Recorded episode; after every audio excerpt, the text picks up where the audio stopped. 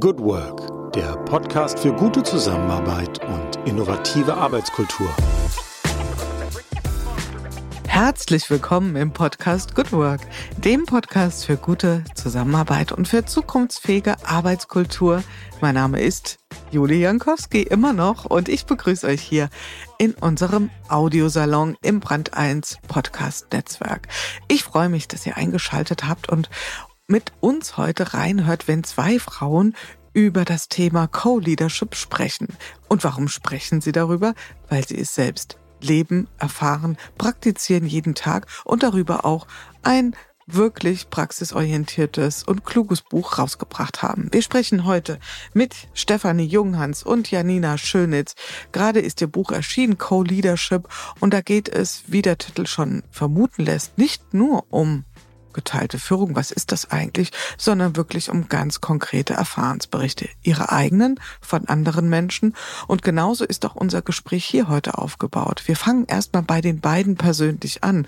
Und da gibt es die ein oder andere Überraschung, nämlich so glatt, wie der Weg vielleicht von außen aussehen mag, wie beide ihre geteilte Führung bewerkstelligen können heute so glatt war der Anfang nicht. So viel sei schon mal gesagt. Also ganz viel Inspiration für diejenigen unter euch, die sich mit genau diesen Möglichkeiten von alternativen Führungsmodellen gern mal auseinandersetzen möchten. Und im zweiten Teil des Gesprächs versprochen, gehen wir auch noch mal ein Stück weit auf die theoretische Ebene und enden mit einem wirklich leidenschaftlichen Credo.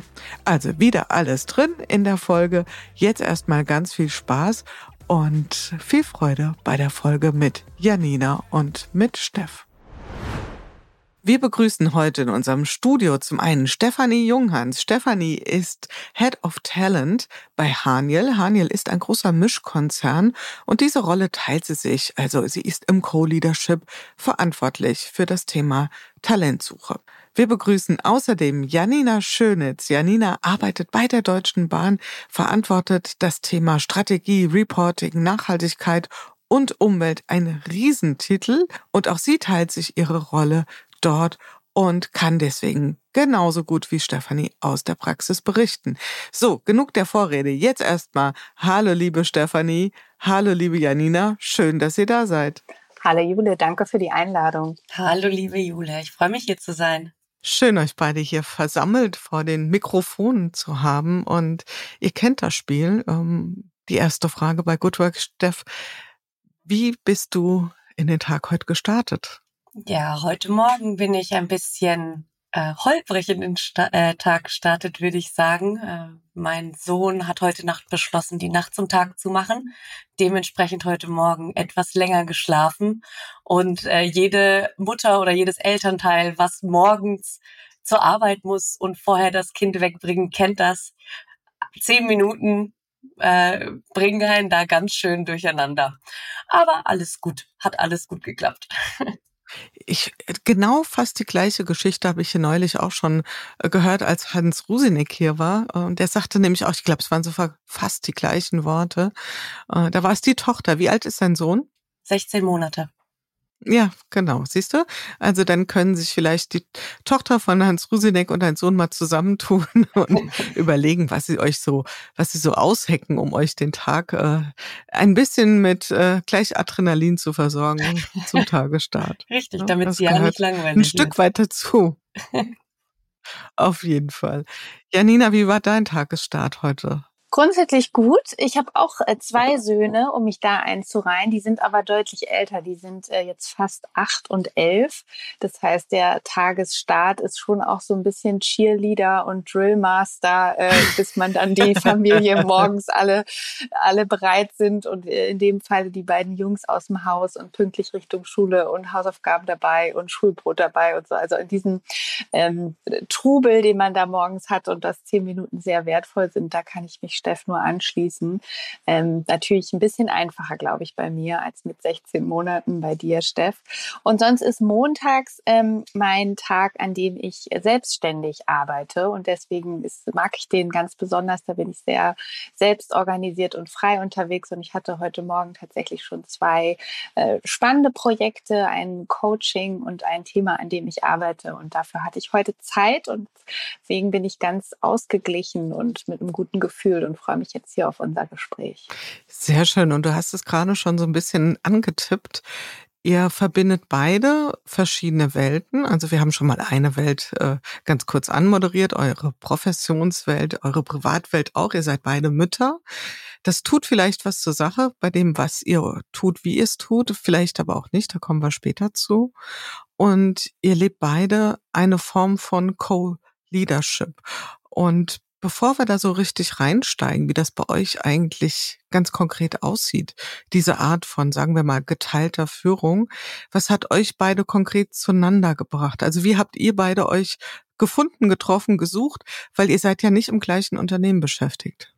Ja, wir haben uns auf einer Veranstaltung kennengelernt. Wir waren beide auf eine Konferenz eingeladen zum Thema New Work und ähm, dort auch um über das Thema Co-Leadership und Jobsharing zu sprechen. Als Praktikerinnen und als Expertinnen saßen wir da beide auf einem Panel und haben uns im Vorhinein und dann während der Veranstaltung und natürlich vor allem danach ausgetauscht und kennengelernt und recht schnell gemerkt, dass wir uns die Leidenschaft für das Thema eint und aus so einem Schnack, Mensch, wir, werden doch immer die gleichen Fragen gestellt und wir wollen das Thema voranbringen und unter die Leute bringen, wir wollen dafür werben.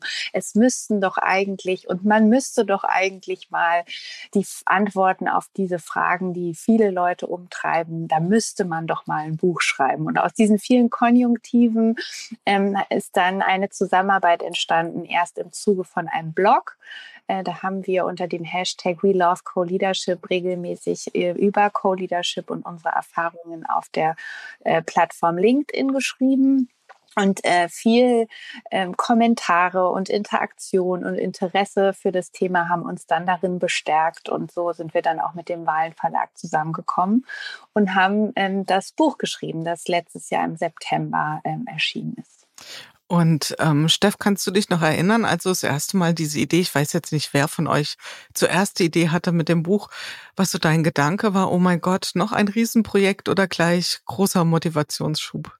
Ja, äh, ich kann mich noch sehr genau daran erinnern, weil ich, bevor wir beide eben zu diesem Panel eingeladen waren und ich Janina getroffen habe, nicht darüber nachgedacht hatte, ein Buch zu schreiben. Ne? Also so wie Janina es beschrieben hat, die Fragen sind da, das Gefühl, die Vorurteile sind gleich, die Ängste und Nöte sind gleich äh, bei den Leuten, mit denen man sich unterhält, auch die, ähm, sag ich mal, die Zöger, die, das Zögern, aber auch die Begeisterung, wenn man es dann erklärt, wie es funktionieren kann.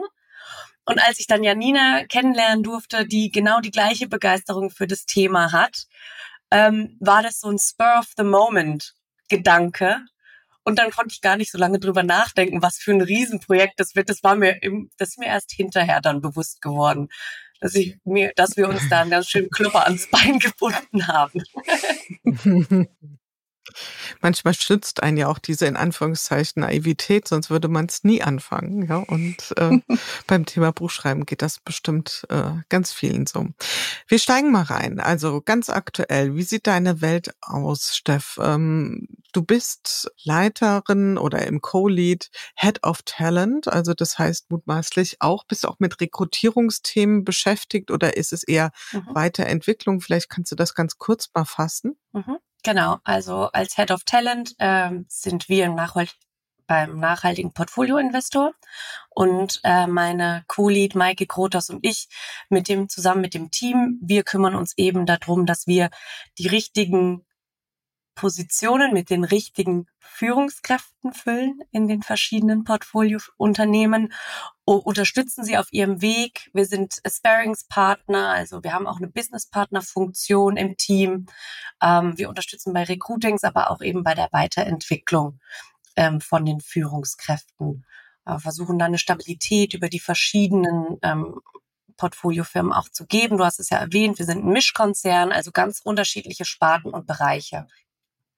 Und das ist das, mit was wir uns beschäftigen. Ähm, ich hatte Gero Hesse hier zu Besuch, der sich ja auch äh, ganz prominent mit dem Thema Recruiting beschäftigt, schon seit, kann man sagen, Jahrzehnten und natürlich auch vor allen Dingen mit dem Thema Employer Branding.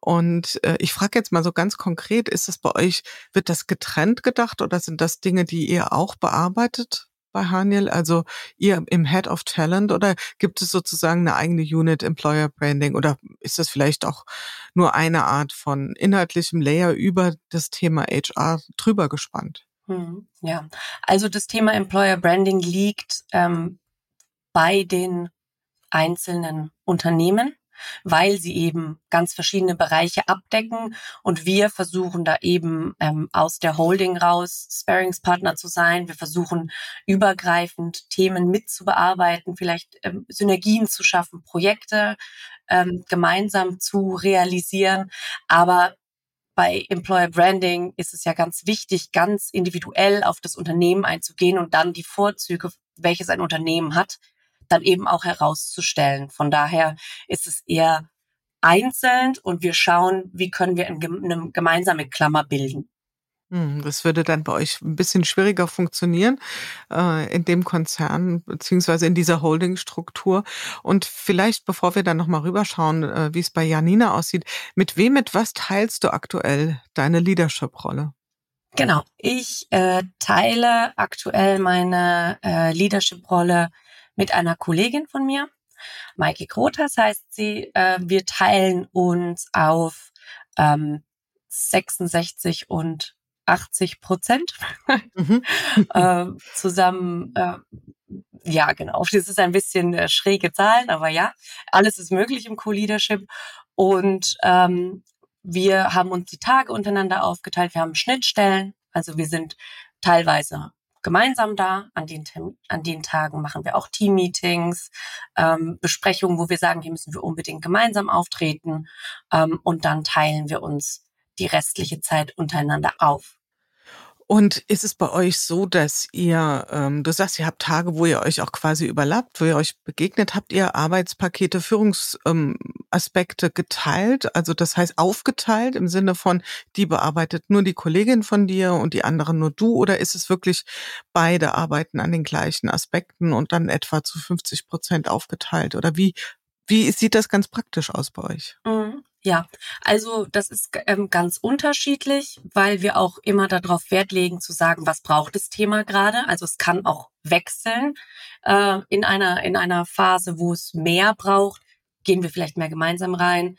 In Phasen, wo man eher konzeptionell arbeitet und sagt, hier geht's darum, äh, erstmal eine Idee auszuarbeiten, trennen wir uns auf. Generell haben wir verschiedene Themenbereiche, die wir untereinander aufgeteilt haben, wo eine von uns im Lied ist. Die Führungsaufgaben, das machen wir gemeinsam. Also ganz praktisch eine Führungsentscheidung. Wir, wir treffen Führungsentscheidungen gemeinsam. Wir machen Mitarbeitergespräche gemeinsam. Wir machen Performance-Gespräche, Performance-Evaluation äh, machen wir auch gemeinsam. Bereiten wir asynchron vor, aber sprechen wir gemeinsam drüber und gehen dann auch so raus an, an die Kollegen im Team und treten da gemeinsam auf. Wie gesagt, wir kommen gleich noch zu dir, Janina. Nur ich bleib gerade noch mal einen Moment bei dir. Ist es deine erste Co-Leadership-Rolle, die du so wahrnimmst? Ähm, oder hast du schon Erfahrung jetzt in den Job mit reingebracht? Ja, genau. Also das ist meine zweite äh, Co-Leadership-Position, die ich so bekleide. Ich war vorher ähm, zwei Jahre bereits in Führung, auch in Co-Leadership mit einer anderen Kollegin. Also das bedeutet, ich habe nicht nur das Unternehmen gewechselt, sondern ich habe auch meine Tandempartnerin gewechselt sozusagen und äh, kann jetzt mittlerweile auf über drei Jahre in Co-Leadership zurückblicken. Plus ich würde gerne auch das Buch und das Buchprojekt auch als Co-Leadership mit betiteln. Auf jeden da, Fall. Da habe ich dann mein drittes Tandem. Mhm. Und wie sieht dein Tandem aus, ähm, Janina? Du bist, glaube ich, auch nicht erst in der ersten Co-Leadership-Rolle. Vielleicht magst du auch mal ein bisschen was zu deinem geteilten Alltag äh, berichten. Ja, sehr gerne. Also ich teile mir meinen aktuellen Job mit meiner Kollegin Miriam Kotte. Und gemeinsam bilden wir das Tandem Mia. Also für Miriam und Janina sind wir zusammen Mia und ähm, um Mia herum haben wir ein Modell gestaltet, was wir auch nutzen als Kanal und auch als Brand, als Eingangs ähm, ja, äh, Kanal, um es so einfach wie möglich für unser Umfeld zu machen. Und ich arbeite jetzt schon über vier Jahre mit Miriam im Tandem. Also da habe ich eine hohe Stabilität und, und habe noch nicht viel gewechselt. Aber ähm, ich habe mit Miriam gemeinsam schon die Rolle gewechselt. Ich habe äh, mit ihr angefangen 2019, 2020 als äh, Head of Digital Transformation. Da waren wir also als Führungskraft im Digitalbereich aktiv und haben uns um die digitale Transformation gekümmert und haben dann zum 01.01.23, also vor einem Jahr, den Job gewechselt und sind in den Nachhaltigkeitsbereich gegangen, wo wir uns jetzt gemeinsam um die Themen Strategie und Reporting kümmern. Ähm, und das Modell haben wir so mitgenommen, die, die Grundpfeiler davon, aber haben es natürlich angepasst jetzt auf die neue Aufgabe, auf das neue Team auch auf neue Rahmenbedingungen, die eben so eine neue Aufgabe mit sich bringt. Aber wie wir zusammenarbeiten, ist gleich geblieben und das ist für uns ganz stark geprägt von einer gemeinsamen Verantwortung. Da kann ich mich also dem, was Steff angesprochen hat, anschließen. Wir führen die Abteilung gemeinsam. Wir sind für die Ziele gemeinsam verantwortlich. Wir entscheiden über Personal, ähm, über Strategie, Ausrichtung, über alle Grundsatzentscheidungen äh, gemeinsam. Fürs tägliche Business haben wir uns so effizient wie möglich aufgeteilt. Also wir sitzen nicht beide in, in allen Terminen oder äh, sprechen über alle kleinsten Themen äh, alles durch, sondern sind wir aufgeteilt. Da entscheidet jede für sich im Daily Business zu den Themen, die ihr zugeteilt sind. Ähm, wir sind aber sehr transparent in unserer Arbeit. Wir sind über technische Tools ganz klar organisiert. Wir legen alles ab und dokumentieren sehr viel. Das heißt, für den Fall, dass Miriam morgen ausfällt, weiß ich genau, wo die Themen sind, wo sie liegen und wo sie stehen ähm, und kann mich da in kürzester Zeit einfinden und vertreten. Das ist auch das Versprechen, was wir mit dem Modell mitbringen. Wir sind zusammen stärker, wir entscheiden gemeinsam und treffen so stabil stabile, resiliente Entscheidungen. Wir sind effizient aufgeteilt und können uns aber auch bei Bedarf vertreten. Mhm. Jetzt kommt so ein Wort in meinem Kopf hoch. Der ist vielleicht ein bisschen krass, der äh, Begriff. Mhm. Äh, seid ihr sowas wie das siamesische Zwillingspaar äh, der Führung? Also werdet ihr wirklich auch so als Doppelpack wahrgenommen, wenn du sagst, wir haben auch so schon den Job gewechselt oder äh, würdest du sagen, nee, das ist mir viel zu krass? Also wurdet ihr auch gezielt so als Doppelpack angefragt oder habt ihr gleich gesagt, also wenn, dann kommen wir nur zu zweit? Oder wie war das jetzt äh, eine iterative Entwicklung dahin, dass ihr auch zusammen diesen, diesen Jobsprung gemacht habt? Mhm. Also vielleicht ähm, zu dem Begriff siamesische Zwillinge, da würde ich nicht mitgehen, weil die ja doch sehr miteinander verbunden sind. Der Vorteil am Co-Leadership ist natürlich, dass man zusammen stärker ist als alleine, aber ja auch alleine Aufgaben wahrnimmt, auftritt, äh, vertritt, vertreten kann. Also man ist nicht aneinander gebunden, man hat aber eine andere Person im Rücken. Also da ist viel Stärke, Stabilität, Unterstützung, ist eine sehr wertschätzende Art der Arbeit, aber man ist nicht aneinander gekettet oder gebunden, wie man das vielleicht bei siamesischen Zwillingen vermuten mag. Hm, wie ist es bei uns dazu gekommen? Miriam und ich waren äh, zuvor Einzelführungskräfte, also jede von uns hat ihr Team geleitet. Wir waren äh, Kolleginnen auf, auf einer Ebene und kannten uns. Ich würde sagen gut, aber jetzt auch nicht sehr gut. Ähm, und im Zuge einer Reorganisation und Umstrukturierung haben wir beide prophezeit, dass da Themen zusammenrücken werden, dass, äh, dass Abteilungen, Themen und Teams verschmelzen werden und haben uns dazu deswegen recht früh auf auseinandergesetzt und auf äh, miteinander besprochen, was heißt denn das und was, was kann da entstehen und haben dann auch entschieden, wir wollen da gemeinsam was machen. Und so kam es dann auch, die, die Stelle der digitalen Transformation wurde geschaffen und ausgeschrieben. Und wir haben uns dann gemeinsam darauf beworben und haben uns als Doppelpack angeboten. Wir haben immer miteinander besprochen, wie wir damit umgehen, wenn jetzt nur eine genommen würde oder wenn nur eine das Angebot interessant findet oder auch als wir den Job dann gemeinsam angetreten haben, was passiert, wenn es für die eine oder die andere nicht mehr der richtige Job ist. Also dieses, wie kommen wir zusammen, aber unter welchen Bedingungen trennen, trennen sich auch unsere Wege wieder. Da haben wir eine sehr offene Kommunikation zu. Und so kam auch der Jobwechsel. Also wir haben gesagt, wir arbeiten gerne gerne miteinander. Mia ist für uns ein Erfolgsmodell. Wir bekommen positives Feedback. Wir haben ein gutes Modell mit viel Mehrwert für uns und fürs Unternehmen.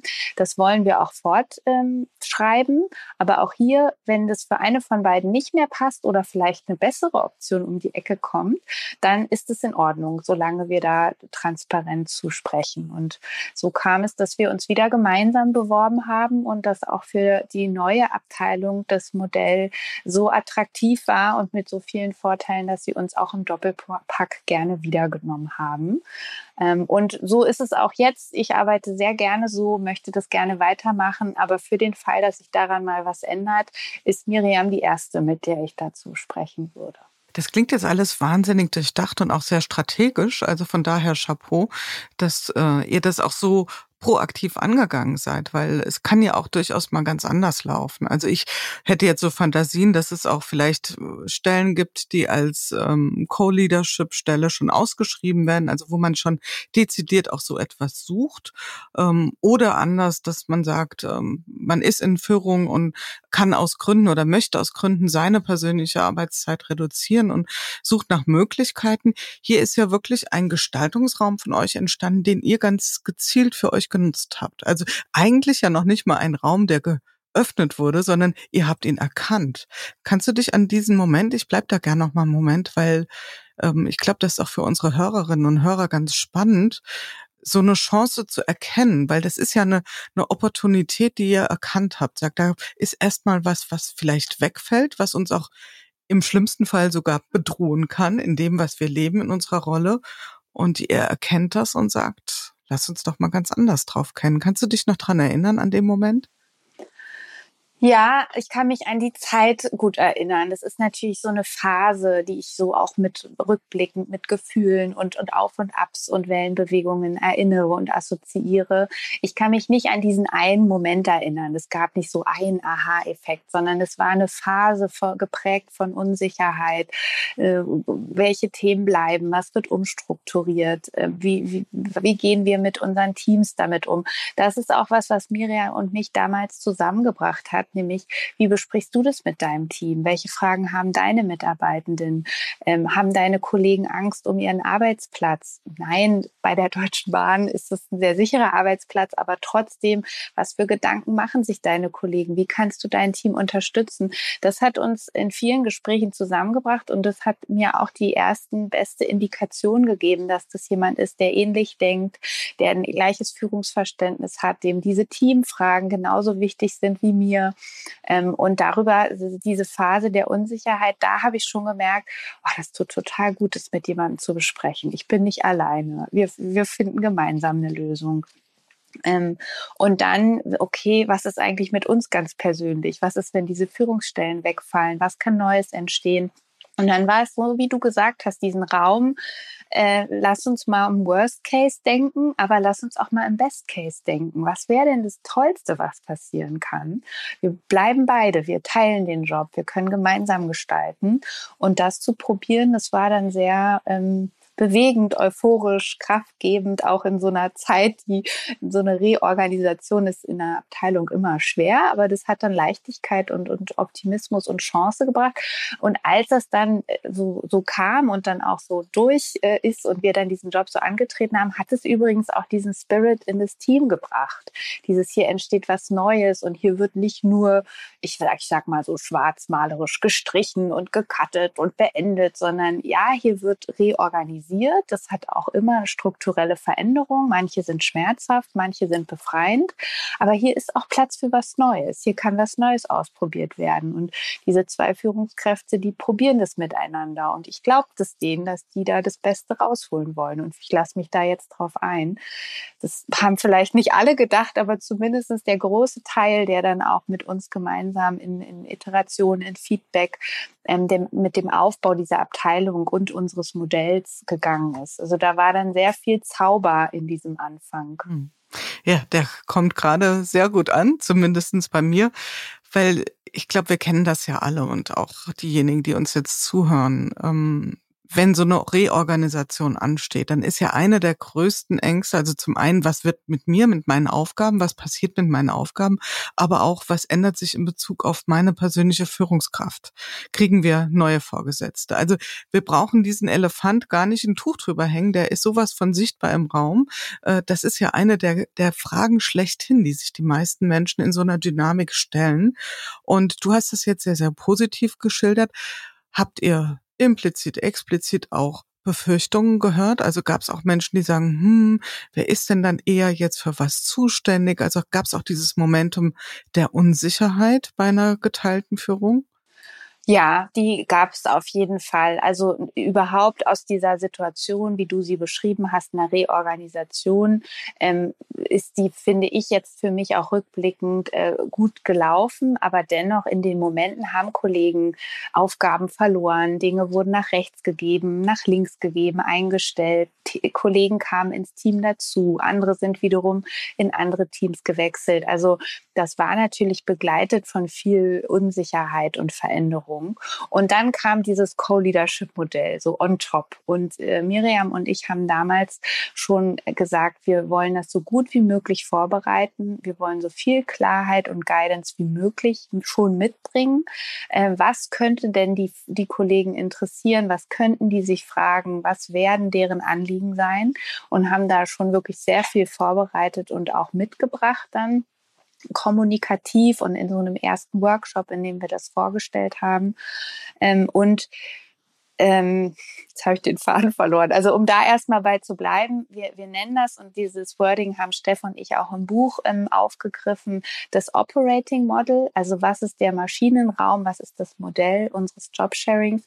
Ähm, das haben wir aufgeschrieben, da hat diese Mia-Persona eine zentrale Rolle gespielt. Mia hat bei uns eine E-Mail-Adresse und einen Kalender und ähm, der Anspruch ist für uns, dass es im Umfeld keine Nachteile durch das Jobsharing oder Co-Leadership Leadership geben soll. Also Menschen sollen nicht das Gefühl haben, jetzt muss ich das zweimal sagen, jetzt muss ich zwei Leute fragen, jetzt brauche ich zwei Unterschriften oder, oder, oder, sondern es soll so einfach wie möglich sein und es soll kein Nachteil dazu, dadurch entstehen. Im Gegenteil, es sollen halt eher Vorteile entstehen. Und das haben wir aufgeschrieben, dieses Operating Model die Kanäle, die Erreichbarkeit, FAQs haben wir geschrieben, ja, mit typischen Fragen.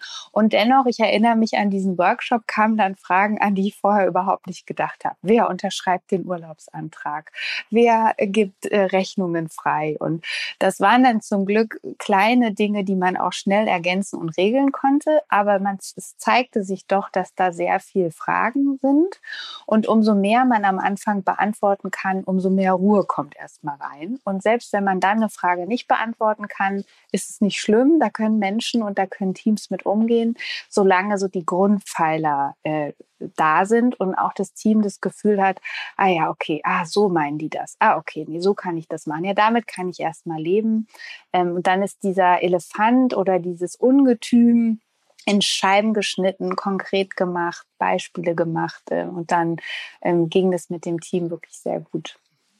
Ja, vielen Dank für die wirklich gute und sehr plastische Schilderung, wie das bei euch gelaufen ist. Also Co-Leadership als quasi Ergebnis einer, einer Reorganisation, also wo man sagt, wo der Möglichkeitsraum ja üblicherweise erstmal kleiner wird. Bei euch wurde er dank eures proaktiven Handelns dann größer. Und ähm, Steffi, ist deine Geschichte hin zum Co-Leadership? Die war vermutlich, ich kenne sie nicht ganz genau, aber doch eine ganz andere. Wie kam das Modell zu dir oder wie hast du es dir geschnappt? Ja, ähm, mein erster Job im Co-Leadership war genauso proaktiv wie äh, bei Janina und Miriam, allerdings ohne Restrukturierung, ähm, eher mit dem, mit der tollen Möglichkeit, ein Team aufzubauen im Bereich äh, für Organisationsentwicklung. Äh, damals mein absoluter Traumjob, den ich unbedingt machen wollte.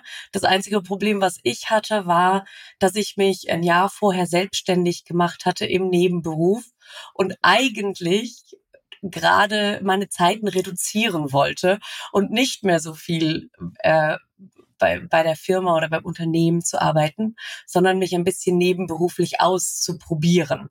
Und dann kam diese Stelle und äh, ich habe auch eine, eine tolle Kollegin damals, äh, Stefanie Fehringer, die ich aus der Organisation kannte und ich würde es auch so benennen wie Janina. Wir kannten uns, wir kannten uns aus Projekten, die wir schon äh, gemeinsam irgendwie mitgestaltet haben im erweiterten Projektteam, aber wir kannten uns nicht sehr gut.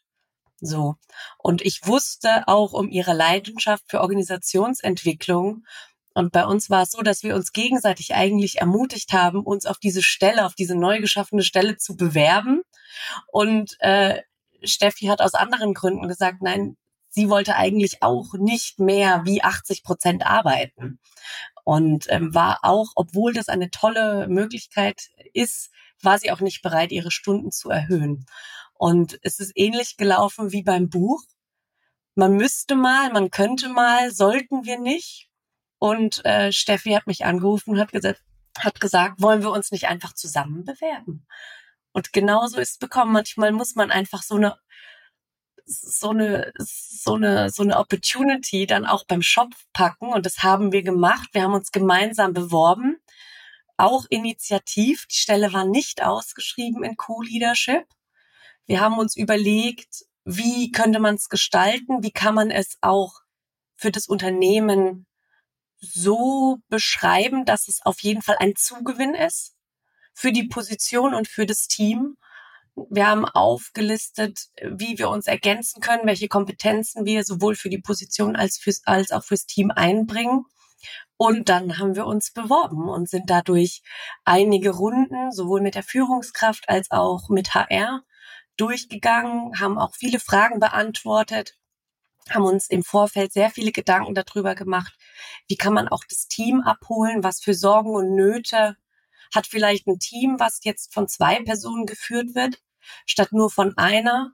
Ähm, und, und haben da auch viel Zeit darauf verbracht, als wir dann ähm, den Job bekommen haben, dann auch mit dem Team zu sprechen und einfach zu sagen, okay, wo habt ihr Ängste, wo habt ihr Sorgen, sage ich jetzt mal, was für Fragen habt ihr, was müssen wir unbedingt geklärt haben, bevor wir dann offiziell äh, in diese in diese Rolle ähm, starten.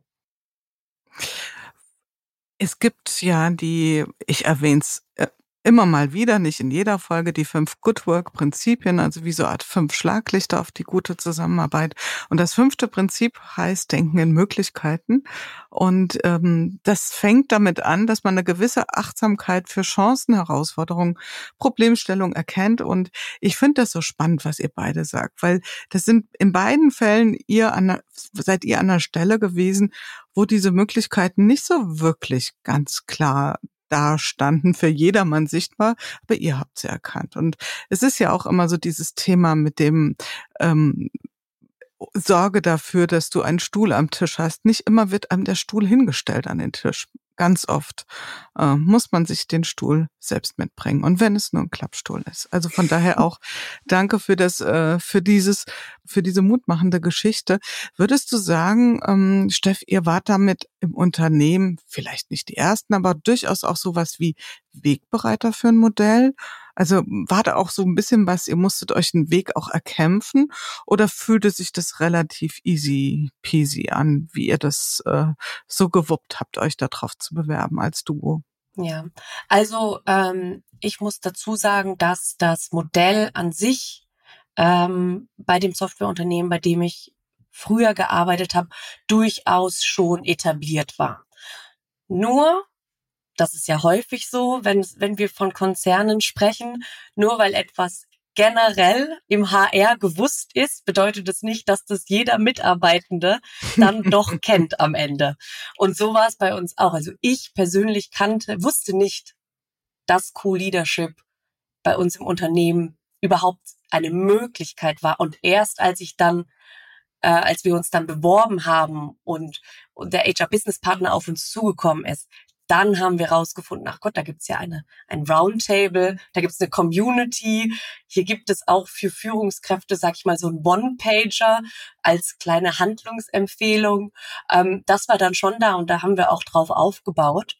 Aber es gibt, äh, es gab jetzt nichts Ausgearbeitetes.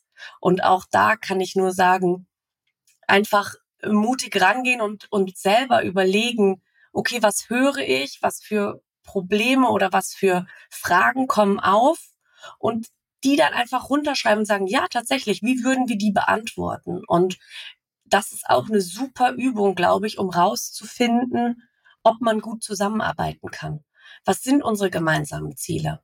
Was machen wir, wenn wir unterschiedlicher Meinung sind? Haben wir gemeinsame Ziele? Also ja, die Antwort ist ja, unbedingt. Aber wir können sie nicht überall wie ein siamesischer Zwilling auch bearbeiten? Wie gehen wir damit um, wenn wir unterschiedliche Auffassungen davon haben, wie ein Ziel zu erreichen ist? Ja, wie macht man Mitarbeitenden Gespräche? Und ich glaube, dass viele von den Ängsten und Nöten und Fragen, die sowohl Führungskräfte als auch das Team hat, am Ende helfen, sich optimal aufzustellen um dann in Co-Leadership auch wirklich einen guten Job machen zu können. Mhm. Gibt es denn überhaupt sowas wie ein Perfect Match, Janina, für Co-Leadership? Also ich, meine Fantasien gehen da sofort hin, auch schon, müsste man mal über Plattformen nachdenken, so Parship und was weiß ich, Co-Leadership äh, äh, wo man ähm, so Couples zusammenfindet. Mhm. Gibt es Strukturen? Gibt es Dinge, wo du sagst, mh, hm, ein paar davon habt ihr jetzt schon sozusagen äh, hier erwähnt, aber äh, gibt es so Muster, wo, wo du oder wo ihr beide sagen würdet, ah, das sind schon, das sind schon ziemlich wichtige Erfolgskriterien für eine gute Zusammenarbeit in Sachen Führung? Mhm. Also gibt es einen perfekten Match? Auf jeden Fall annähernd. Ja, was ist schon perfekt? Das ist wahrscheinlich eine eigene äh, Podcast-Folge wert. Aber ähm, wir sprechen schon davon, dass es sehr gute Kombinationen und Matches gibt. Und ähm, die Erfahrung von Steff und mir, ähm, die wir auch in unserem Buch ähm, erläutern und die auch sich eigentlich deckt und zeigt durch die vielen, vielen Tandems und Co-Leadership-Paare, die wir interviewt haben, ähm, von denen wir auch lernen konnten, konnten ganz viele verschiedene Menschen in unterschiedlichen Modellen und in unterschiedlichen Unternehmen, aber um zu gucken, warum funktioniert es bei denen ja? und was, was macht da das Match perfekt oder sehr gut. Und es ist ähm, der, das Innere, was alles zusammenhält, ist der Bereich Werte, Mindset und Haltung. Und es ist wie alles im Leben, das muss wirklich zusammenpassen. Menschen, die da sehr weit auseinandergehen, die werden nicht gerne und auch nicht gut miteinander arbeiten finden. Deswegen hilft es dort, ähm, jemanden zu finden, den, der die gleich, das gleiche Führungsverständnis, das gleiche Blick auf Menschen und deren Arbeit hat und auf Werte, auch auf so Themen wie Karriereambition, was will ich erreichen, was ist mir wichtig, wie diese Themen gehören alle für uns in in das mittlere Feld ähm, und sind die Basis von einem funktionierenden Tandem-Modell. Und klar, man kann das ähm, über äh, Tests und Checks und so herausfinden. Das ist total, da kann man sich Hilfe holen, kann man über ein Coaching machen oder auch einfach mal im Internet schauen. Gibt es ähm, Hilfsmittel, Arbeitstools, die einem helfen, dieses manchmal sehr inhärent liegende Thema explizit zu machen, besprechbar zu machen. Und ähm, was wir darüber hinaus sehen bei, bei guten Matches ist, dass sie bei den Themen Stärken und Kompetenzen komplementär aufgebaut sind. Also Menschen, die die gleiche Werte haben, aber die sich in ihren Stärken ergänzen. Das ist so der perfekte Sweet Match. Spot, ja. Genau, das ist der Sweet Spot und dann dabei ist es oft so, dass es auch gleiche Stärken gibt ähm, und dass sie sich aber eben auch ergänzen, wie du sagst, genau der Sweet Spot. Dann ist das ähm, Tandem deswegen perfekt, weil die Basis stimmt und man die eben viel größeres ähm, Palette abdecken kann. Man kann eine viel breitere Arten von Aufgaben, von Arbeit ähm, erledigen, Menschen führen. Man hat sehr viel verschiedene Perspektiven. Dahinter steckt dann eben auch oft eine, unterschiedliche Erfahrungen, CVs, die die Personen mitbringen, aber auch unterschiedliche Netzwerke, die die Menschen dann in diesen ähm, Bereichen in ihren Stärken mitbringen. Und dahinter steckt, dass man von diesen Stärken der oder des anderen lernen kann. Und das kann ich aus persönlicher Erfahrung ähm, sagen, dass das so ist und es deswegen auch dieses Modell so wertvoll macht, weil ich kann da wirklich mit Fug und Recht sagen, dass meine Kollegin und ich uns treiben die gleichen Werte. Wir haben sehr ähnliches Führungsverständnis ähm, und wir haben einige Stärken, die wir beide haben, aber dann haben wir eben sehr viele unterschiedliche. Und die eine der größten Stärken meiner Kollegin Miriam ist ein sehr analytisches Denken. Sie ist sehr zahlenaffin. Ähm, sie kann da bei, bei, bei den Dingen, die für mich manchmal nach Nullen und Einsen nur aussehen, ja, kann sie sehr schnell durchsteigen. Und ähm, dann können wir, wenn Aufgaben in diesem Kontext kommen, wirklich sehr gezielt überlegen. Übernimmt Miriam die, weil sie kann das gut, sie macht das gerne und sie ist einfach viel schneller als ich? Oder ist es eine Aufgabe, die jetzt extra mal ich mache, weil sie außerhalb meiner Komfortzone ist? Und weil ja. es gut ist, das immer mal wieder zu machen, genau. Aufgaben, die man eigentlich nicht so gerne macht. Aber, und das ist natürlich toll, ich mache die dann und weiß genau, ich kann aber jemanden fragen. Ein kleiner Backup, äh, kleines Backup ist da. Ja. ich, kann, ich, kann, ich kann jemanden fragen oder sie guckt da vielleicht nochmal drüber oder um was es auch immer geht. Das hilft, dass dann eben auf dieses breite Portfolio von, von Kompetenzen, Stärken, Fähigkeiten, Netzwerken und so weiter zuzugreifen. Und diese Kombination macht eben ein sehr gutes Match aus. Und du hast es angesprochen, man findet, so wie ich mit Miriam zusammengekommen bin und Stefanie mit ihren mittlerweile zwei Tandempartnerinnen oder wie Stefanie und ich zusammengekommen sind, man findet Tandempartnerinnen über Netzwerk, über Gespräche, über Verlinkungen, über Communities, einfach, indem man drüber redet. Das ist auch das, was wir empfehlen. Sprecht darüber, dass ihr daran Interesse habt, dass ihr sucht, dass ihr, ähm, dass ihr Vernetzung wünscht. Dann findet man äh, Co-Leader ähm, Interessierte. Und es gibt aber auch mittlerweile Plattformen. Du hast es angesprochen, ein bisschen wie beim Dating gibt es das auch mittlerweile für Co-Leadership. Wir stellen die in unserem Buch auch vor. Ähm, zum Beispiel äh, Pair-to-Share ist relativ neu. Da, äh, da kann man einfach mal sich durchklicken und dann wird man auch mit Hilfe von Algorithmen gematcht. Mhm. Sehr gut. Steff, jetzt könnte man ja der Versuchung ähm, erliegen und denken, ich hatte ja auch eingangs gesagt, ihr seid beide Mütter, das Ganze unter dem, unter der Überschrift der Vereinbarkeit zu diskutieren. Und ich weiß, dass das sehr oft so passiert. Und das, was ihr jetzt schon ausgeführt habt, ähm, zeigt ja die enormen Chancen und das große Potenzial, was da drin steckt. Also rhetorische Frage. Ist es mehr als äh, ein Vereinbarkeitsmodell? Ja, danke, dass du es auch so äh, geframed hast. Ja, es ist absolut mehr als ein Vereinbarkeitsmodell. Oder aber wir müssen Vereinbarkeit anders definieren, nämlich Vereinbarkeit für alle, für alle Lebensphasen, für jedes Hobby, ja, für jeden Wunsch nach nebenberuflichen Projekten, für jeden Wunsch nach mehr Freizeit. Ähm, eine einmal ein bisschen Zahlen, Daten, Fakten, weil ich da wirklich erstaunt zu war. Ähm, das Institut für Arbeitsmarkt und Berufsforschung hat neue Zahlen veröffentlicht. 39,2 Prozent ist die aktuelle Teilzeitquote in Deutschland und das ist so hoch wie noch nie. Und das sind nicht nur Frauen. Ja. Und das zeigt uns einfach, wie sehr die Menschen sich daran danach sehnen, anders zu arbeiten, um mehr Platz in ihrem Leben zu schaffen für Freizeit, für für, für, für Nebentätigkeit, für, für Leidenschaftsprojekte, ähm, um einfach gut, gut durch den Tag zu kommen und gut durchs Leben zu kommen und, und gut für sich zu sorgen. Und dementsprechend würde ich sagen, Co-Leadership ist eine Art, wie man Arbeitsmodelle flexibilisieren kann, die nur Vorteile für ein Unternehmen bringt, weil man Talente bindet ans Unternehmen, man schafft Flexibilität, man hat die Kompetenzen, man kann Kompetenzen kombinieren, ja, und es bringt auch was für einen selbst, weil so wie Janina es beschrieben hat, man kann unglaublich viel lernen. Keiner achtet so sehr ähm, auf dich wie dein Co-Leader und gibt dir permanentes Feedback, Gutes, aber auch Schlechtes, weil keiner so sehr daran interessiert ist, dass du erfolgreich bist wie dein Co-Leader, weil die, man hängt ja an den gleichen Zielen. So. Und da hat, da ist einfach eine andere Art von Verbundenheit.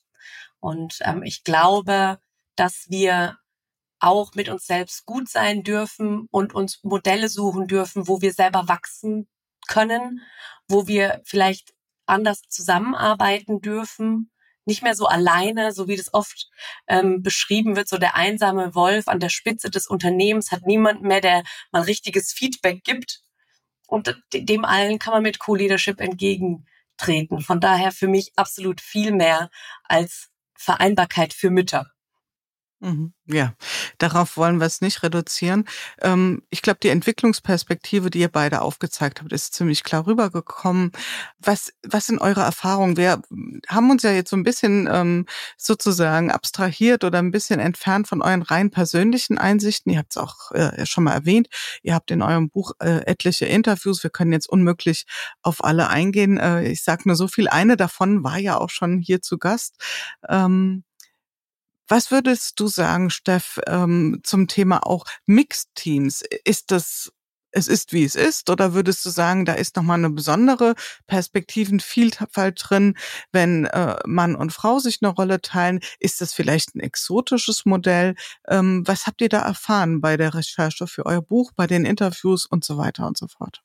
Also äh, bei der Recherche für unser Buch und auch im täglichen erleben, wir, wir lernen ja wirklich quasi täglich neue Co-Leader innen kennen, würde ich sagen, gemischte Teams oder auch rein männliche Tandems sind überhaupt nichts Außergewöhnliches. Warum sie sich so sichtbar werden, kann ich nicht so genau sagen, aber ich würde gar nicht behaupten, dass es irgendwas Exotisches ist.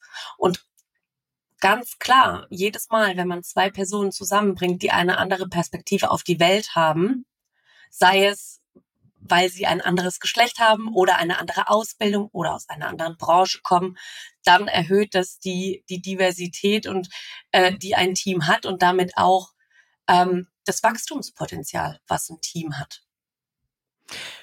Janina, wir müssen, glaube ich, noch mal ein bisschen was nachholen, ähm, hier zu dritt, aber ich, ich spreche dich jetzt mal an, um so ein bisschen was Paritätisches hier reinzubringen. So ein bisschen Theorie brauchen wir ja auch noch mal. Also ich glaube, ich, äh, normalerweise mache ich sowas immer eingangs, aber ihr wart so schön im Schwung und habt eure persönlichen Geschichten hier sehr eindrücklich geteilt. Da wollte ich auch nicht ausbremsen. Auch da wieder der Hinweis, wer sich für das Thema interessiert, wer momentan gerade an der Stelle unterwegs ist und sagt, ich würde für mich das Thema in Erwägung ziehen. Ich könnte mir das in unserem Unternehmen, in meinem Team vorstellen. Ich beschäftige mich damit. Bitte schaut rein in das Buch. Ich äh, pack's auch nochmal in die Show Notes, Co-Leadership und ein bisschen Theorie äh, glaube ich, können wir schon noch gebrauchen, zumindestens Definitionssache. Ihr unterscheidet ja eine ganze ähm, wie soll ich mal sagen, Bandbreite von Modellen. Die können wir jetzt, wie gesagt, nicht alle aufhören, aber vielleicht nochmal so die wichtigsten, vielleicht zwei, drei wichtigsten unterschiedlichen Konzepte. Ich würde davon ausgehen, dass wahrscheinlich in der Praxis äh, es so viele Modelle gibt wie, ähm, wie Unternehmen, die das irgendwie praktizieren. Aber vielleicht könnt, kannst du da mal ganz kurz, Janina, für uns ein bisschen was Steuerndes äh, hier in den Raum stellen. Ja, gerne. Also äh, zur Theorie vielleicht noch mal kurz zu den Begriffen. Ähm, ich fange mal mit dem Begriff Jobsharing an. Ähm, der bedeutet ganz einfach, dass ein Job, der mal für eine Person gedacht war, eine Rolle, ein Aufgabenset, was mal gedacht war für eine Person, nun von zwei Personen ausgeführt wird. Dann sprechen wir von Jobsharing. Das Modell ist auch nicht erst in den letzten Jahren entstanden, sondern wie viele der Begriffe aus dem New Work Kosmos schon etwas älter, äh, stammt auch wie der, der, der das Anglizist äh, andeuten lässt aus dem amerikanischen englischsprachigen Raum und ähm, kommt tatsächlich auch aus dem Wunsch, Teilzeitkräfte ähm, in die Arbeitswelt zu bringen. Also ein Job kann geteilt werden. Wenn dieser Job ein Führungsjob ist, dann sprechen wir von Co-Leadership. Also wenn es darum geht, eine Abteilung, ein Team, ein Projekt zu leiten und es dabei eben auch Führungsaufgaben, vor allem Mitarbeitenden Führung gibt, dann sprechen wir von Führung und wenn diese Führung geteilt wird, dann sprechen wir von Co-Leadership. Das äh, so mal ganz grob zu den Begriffen. Die vielen, vielen Modelle, und da gebe ich dir recht, Jule, es gibt so viele Modelle, wie es Menschen gibt, die es ausprobieren, ähm, weil das das Schöne daran, dass man da seinen eigenen Weg finden kann. Man kann es so gestalten, wie man möchte. Äh, manchmal ist es auch die Herausforderung, weil es nicht das eine Blueprint und das eine Copy-Paste-bare Modell gibt. Aber per se steckt das voller Möglichkeiten. Und ganz grundsätzlich unterscheiden wir darin, wie groß der Grad auch von Verantwortung ist, der geteilt wird. Weil per se, je nach Job, ist es auch einfach möglich, Arbeit zu teilen. Wenn ich an eine Schicht im Krankenhaus denke, dann kann man die Acht-Stunden-Schicht auch einfach in zwei Vier-Stunden-Schichten aufteilen. Und die zwei Personen machen dann das in jeweils vier Stunden, was vorher von einer Person in acht Stunden gemacht wurde. Dann sprechen wir von Job-Splitting. Also der Job wird einfach geteilt und wird an Anforderungen, die ArbeitnehmerInnen, aber auch die Unternehmen äh, haben, angepasst. Wenn der Grad der Verantwortung gemeinsam getragen wird und größer ist, dann sprechen wir eher von Sharing, weil es eben geteilt wird. Es ähm, wird gemeinsam wahrgenommen und nicht aufgeteilt. Ähm, und dann ähm, empfehlen wir auch immer den Tandems, dass sie Überschneidungszeit haben. Also dann geht es relativ schnell um Arbeitszeit. Und ähm, das ist auch möglich in einer Stelle, die zu 50-50 aufgeteilt wird. Aber richtig äh, potenzialbringend ist es, wenn die äh, Mitarbeitenden mehr arbeiten. Wir empfehlen mindestens 60, 60 Prozent einer normalen Arbeitszeit und so, dass es Überschneidungszeit gibt. Ähm, sowohl ich als auch Steff haben das eben im Gespräch schon erzählt. Wofür ist diese Überschneidungszeit? Um Themen zu besprechen, um Entscheidungen gemeinsam zu treffen, um Feedback zu geben, um abzuwägen, um Perspektiven zusammenzubringen, um voneinander zu lernen. Ähm, dafür ist diese Zeit gut investiert und führt deswegen insgesamt auch unternehmerisch aus einer Business-Perspektive betrachtend zu einem Mehrwert, weil Entscheidungen schnell und äh, fundiert und auch resilient getroffen werden, so dass es sich lohnt, hier auch ähm, mehr zu investieren. Und darüber hinaus ähm, unterteilen sich die weiteren Modelle dann in, in Art der Aufteilung, aber eben auch in Arbeitszeit. Wir sehen immer mehr Flexibilität Steff hat das eben erzählt, auch wie sie und ihre Tandempartnerin arbeiten. Das geht auch über 60-60 hinaus. Und wir sehen mittlerweile, dass Unternehmen da auch mehr experimentieren äh, von 60-60 ähm, oder auch 50-50 bis hin zu 100-100, also dass zwei Vollzeitpersonen voll arbeiten, aber sich eine Stelle teilen, gibt es ähm, sehr erfolgreiche Modelle ähm, so gerade GeschäftsführerInnenposten, äh, GründerInnen, wenn man da auch an, an viele verschiedene Branchen und Rollen denkt, dann äh, fallen einem viele Beispiele ein, wo auch zwei Vollzeitkräfte, zwei Vollzeit arbeitende Menschen zusammenkommen, aber Verantwortung gemeinsam wahrnehmen und in ein Co- Lead, in ein Co-CEO, in ein Co-XY gehen. Ähm, und auch in Konzernen ist, wird es immer weiter ausprobiert, ähm, dass eben auch Führungskräfte Aufgaben über den Führungsjob hinaus wahrnehmen, auch noch in Projekten, auch noch in interdisziplinären Teams, in, in Zusatzaufgaben. An, an Arbeit mangelt es uns ja allen nicht. Also gibt es auch mittlerweile viele Beispiele, dass ähm, Co-Leader mehr als 50 oder 60 Prozent mhm. arbeiten. Danke erstmal für die Einsortierung. Ich fand das ganz spannend. Ihr habt da auch so eine Matrix dargestellt. Und auf der einen Seite war Verflüssigung von Führungsrollen. Also, dass man auch nochmal so, fand ich einen schönen Ausdruck, wie so die Führungsrollen auch ineinander fließen. Und das mag ja auch eine Learning sein aus der Praxis, was ihr persönlich gemacht habt oder auch die Menschen, mit denen ihr gesprochen habt. Da sind ja auch sehr unterschiedliche Gesprächspartner mit dabei. Ähm, dass sich auch diese Führungsrollen verändern und auch ineinander fließen, meandern sozusagen äh, im Laufe von so einem Co-Leadership. Das klang alles bisher sehr positiv. Ähm, ein bisschen schauen wir auch mal zu den Verstrickungen, den möglichen, den Herausforderungen, den vielleicht mit nicht gedachten, aber dennoch entstehenden Downsides von Co-Leadership. Steff, ähm, Hand aufs Herz, gibt's da was, wo du sagst, hm, das ist nicht gerade so trivial. Da müssen sich, müssen sich Menschen drauf einstellen oder darüber sollten sie sich Gedanken machen, wenn sie sich mit dem Modell auseinandersetzen. Ja, auf jeden Fall. Ich glaube, das ist ja ganz natürlich, dass es für jedes Modell oder für jede Art der Arbeit, der Zusammenarbeit auch Themen gibt, wo man hinschauen muss. Also ich würde sagen, zum einen geht es wirklich darum, sich individuell und das als allererstes zu fragen, bin ich bereit, meine Führungsverantwortung und meine Führungsaufgabe zu teilen und bin ich bereit, mich in Frage stellen zu lassen.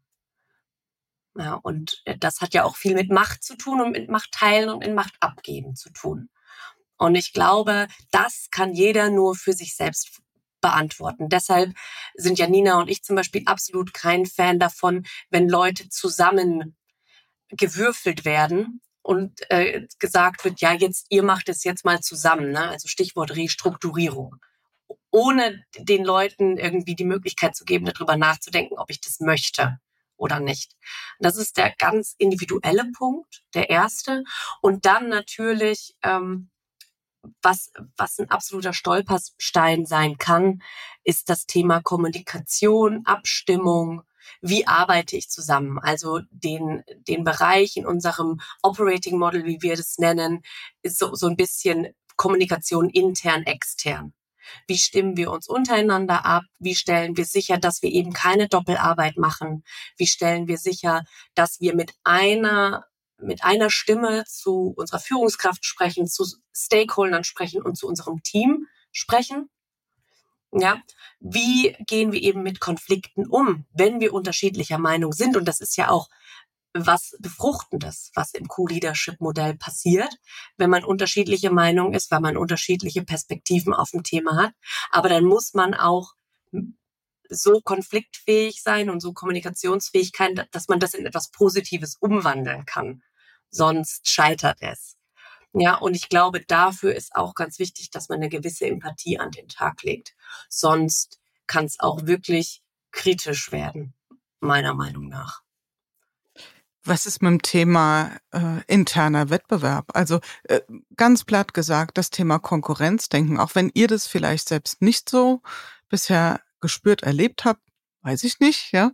Die Frage ist, ist das euch als Phänomen begegnet, sei es bei der Recherche, sei es in den Gesprächen äh, mit euren Interviewpartnern oder auch vielleicht im eigenen Erleben? Also das ist ja, diese Frage steht ja auch, du hast es ein bisschen gestreift, Steff, mit dem Thema Macht. Ähm, die Sorge könnte ja entstehen. Absolut. Und es ist eine absolut berechtigte Frage, weil selbst wenn man im Tandem absolut abgestimmt ist und äh, gerne miteinander die Bühne teilt, auf was man wenig Einfluss äh, hat, ist das Umfeld. Und wenn die Führungskraft zum Beispiel nicht versteht, dass man ein Tandem ist, dass man gleich behandelt wird, dann können Disbalancen entstehen. Und ich glaube, es ist ganz wichtig, da ein offenes Auge zu haben und auch immer im Austausch zu bleiben, wenn einer der beiden TandempartnerInnen eine Dysbalance wahrnimmt und es nicht wegschieben, sondern wirklich sagen, okay, wenn wir hier merken, dass die eine Person bevorzugt wird zum Beispiel, wie können wir dagegen steuern? Wie müssen wir vielleicht unser Auftreten in, in Meetings verändern? Müsste dann die eine Person bewusst weniger mit reingehen, damit die andere Person mehr Bühne hat und mehr Kredibilität für ein Thema. Aber dafür ist es auch wichtig, dass man als ähm, Tandem zusammenkommt und sagt, was möchte ich eigentlich mit dieser aktuellen Rolle erreichen? Wo stehe ich gerade? Was ist mir gerade wichtig? Welche persönlichen Ziele habe ich? Welche Weiterentwicklungsziele habe ich? Auch wie Janina das gesagt hat, wie lange bleiben wir gerade zusammen als Tandem? Ist es zeitlich begrenzt und wissen wir das von Anfang an? und wollen wir damit zum Beispiel den nächsten Karriereschritt machen, dann muss man darüber sprechen und sagen, okay, wie können wir das gemeinsam erreichen, so dass es für beide gut ist. Wir haben jetzt ganz viel gelernt, was das Unternehmen davon hat. Wie ich sage nochmal die Stichworte, unter anderem dieses übersummative Momentum. Es ist ein neuer Gestaltungsraum. Wir haben eine Entwicklungsperspektive. Das ist gut für das Unternehmen, aber auch für die Individuen, für das Team. Ähm, wir haben eine Bindungsfunktion. Ja, also ich habe eine andere Karriereoption und damit auch eine Möglichkeit, Mitarbeitende stärker zu binden. Und ebenso genau auf der Individualebene ganz viele Aspekte, woran ich wachsen kann. Wenn wir das jetzt mal schön in unserer Schlussbetrachtung zusammenfassen, dann würde ich mal bei dir anfangen, liebe Janina. Ähm, was ist das Gute an einem funktionierenden Co-Leadership in Kürze? Das besonders Gute. Das besonders Gute, du hast es eben ja auch schon angerissen, sind die Vorteile, die das Modell auf allen Ebenen mitbringt. Und zwar für das Tandem, äh, untereinander äh, sich entwickeln, voneinander lernen und so weiter. Dann für das Team und das Umfeld, Perspektivenvielfalt, aber auch Vertretungsmöglichkeiten, höhere Präsenz. Äh, das Team erlebt äh, aus meiner Erfahrung eine hohe Qualität von Führung und eben nicht zuletzt fürs Unternehmen. Ne? Also du hast einige Aspekte eben angesprochen wir haben auch hier im Verlauf unseres Gesprächs immer wieder darauf gekommen, dass ArbeitnehmerInnen Talente, diese, diese rare Gruppe von Menschen, die wir nur noch haben in unserem, ähm, in unserem Arbeitsmarkt, der ja übrigens schrumpft, ja um 13 Prozent bis 2050. Wir haben einfach weniger Menschen, die zur Verfügung stehen. Also ist der Wettbewerb um die groß. Äh, für, für Unternehmen ist es deswegen auch von Vorteil, noch höhere Arbeitgeberattraktivität zu haben flexible Modelle anzubieten, die sich diese Menschen wünschen und dann eben bindende Effekte und auch da Risikominimierung. Wenn jemand geht, wenn jemand ausfällt, es ist ähm, unternehmerisch sinnvoll, hier zu investieren. Man hat dann äh, höhere äh, Wissenstransfer und auch Stabilität. Hm. Was ist das Neue an Co-Leadership, Steff? Das Neue ist, dass wir Führung nicht mehr starr denken müssen. In einem Satz. Wir dürfen auch, wenn wir über Führung nachdenken, dürfen wir darüber nachdenken, dass es nicht nur den einen Weg gibt, nicht nur die Einzelperson an der Spitze, die eine Entscheidung trifft und äh, die es besser weiß als alle anderen, sondern dass wir gemeinsam einfach auch mehr erreichen können. Wir haben heute ganz, ganz viele Aspekte durch euch erfahren zum Thema Co-Leadership, geteilte Führung, geteiltes Leadership an in unterschiedlichsten Facetten. Ich bin sehr glücklich, dass ihr so viel von eurer persönlichen Reise dorthin geteilt habt, sehr differenziert und auch ehrlich durchaus mal ein bisschen so den Blick darauf gelenkt, was vielleicht ähm, auch nicht ganz so einfach ist. Ja, das gehört auch zum Teil der Wahrheit dazu. Und von daher danke ich jetzt erstmal ganz herzlich für euren wirklich praxisorientierten und sehr differenzierten Bericht und Beitrag hier bei Good Work. Vielen Dank, liebe Steff. Vielen Dank, liebe Janina. Ja, vielen Dank, Jule. Danke für deine Zeit. Vielen Dank an dich zurück. Ja, das war es wieder im Podcast Good Work in unserem Good Work Salon.